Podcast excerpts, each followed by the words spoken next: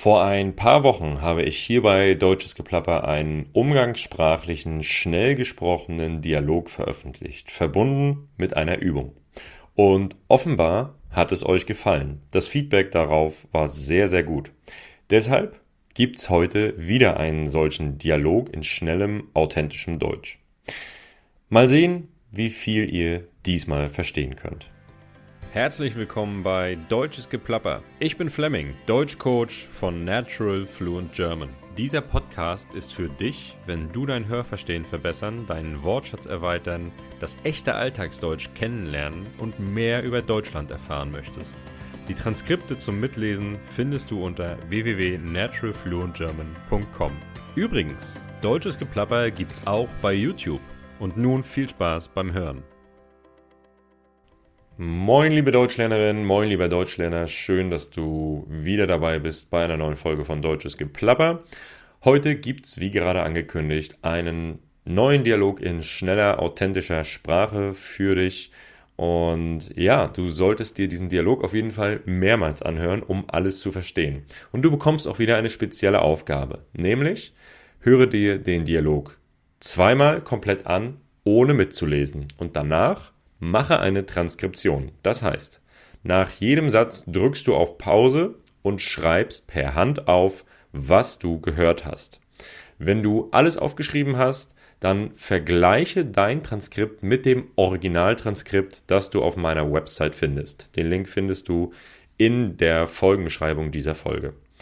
Korrigiere dann deine Fehler, falls du welche gemacht hast, und höre dir den Dialog danach erneut an und dann lies den Text, den richtigen Text, den korrigierten Text mit.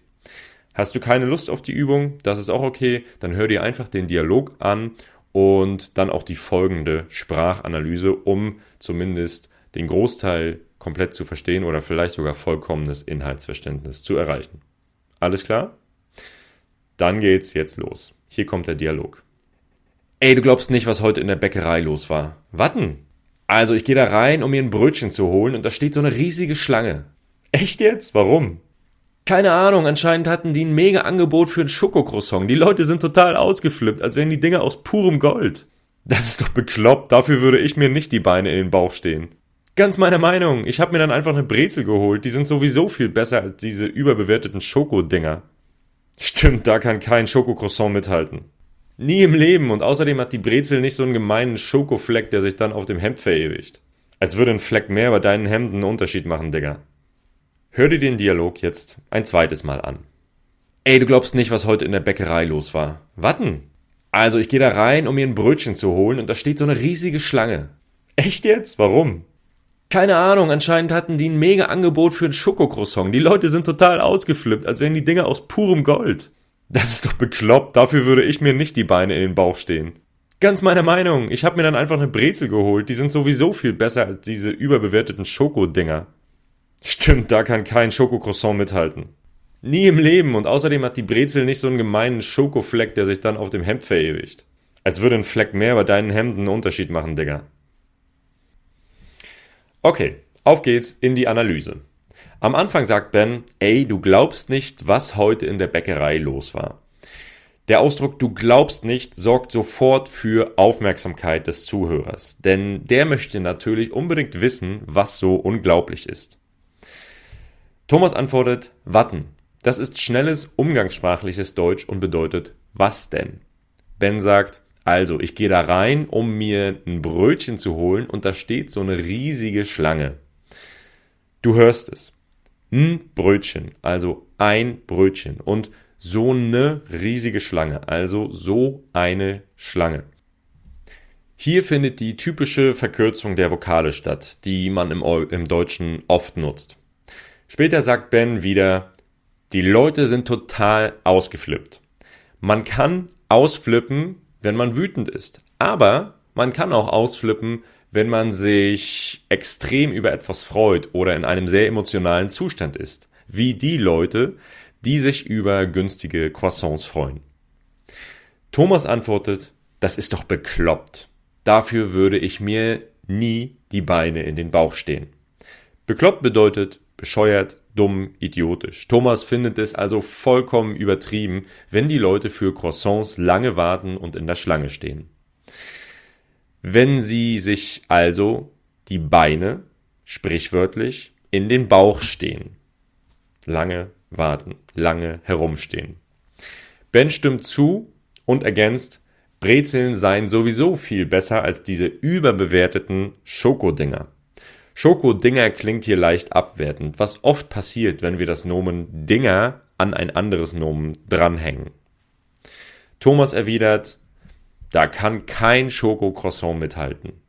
Mit etwas oder jemandem mithalten bedeutet die gleichen Fähigkeiten oder Qualitäten erreichen wie diese Person.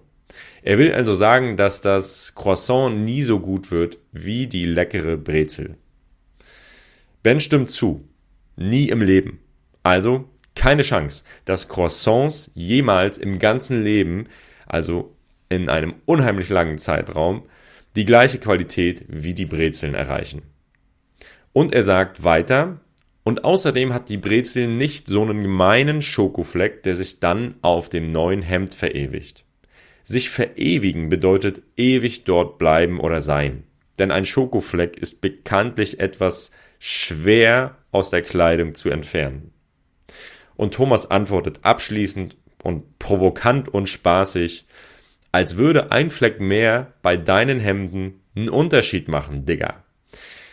Er deutet also an, dass Bens Hemden häufig Flecken haben und der Schokofleck egal wäre. Der Ausdruck Digger wird vor allem im norddeutschen Raum verwendet und bedeutet nicht, dass jemand dick ist, sondern ähm, er wird vor allem unter Freunden und Bekannten benutzt. Es ist so ähnlich wie Alter oder Mann. Ja, das war die Analyse des kleinen Dialogs. Ich hoffe, es hat dir dieses Mal auch wieder gefallen und du machst die Übung. Du kannst dabei auf jeden Fall dein Hörverstehen verbessern und einige neue umgangssprachliche äh, wie auch standardsprachliche Wörter und Wendungen lernen. Wenn dir der Dialog oder diese Folge gefallen hat, dann gib mir auf jeden Fall ein Feedback. Ich würde mich freuen. Gib mir auch eine Bewertung. Fünf Sterne, ein Like, ein Kommentar. All das hilft mir weiter, egal wo du diesen Podcast hörst. Ich danke dir vielmals fürs Einschalten. Ich hoffe, du bist auch nächste Woche wieder dabei. Und ich wünsche dir eine ganz schöne Woche. Bleib gesund, lern weiter fleißig Deutsch, bleib motiviert, lass dich nicht unterkriegen und bleib geduldig. Dann wird der Erfolg auch zu dir kommen. Mach weiter so, ganz viel Spaß beim Deutschlernen und bis bald. Ciao.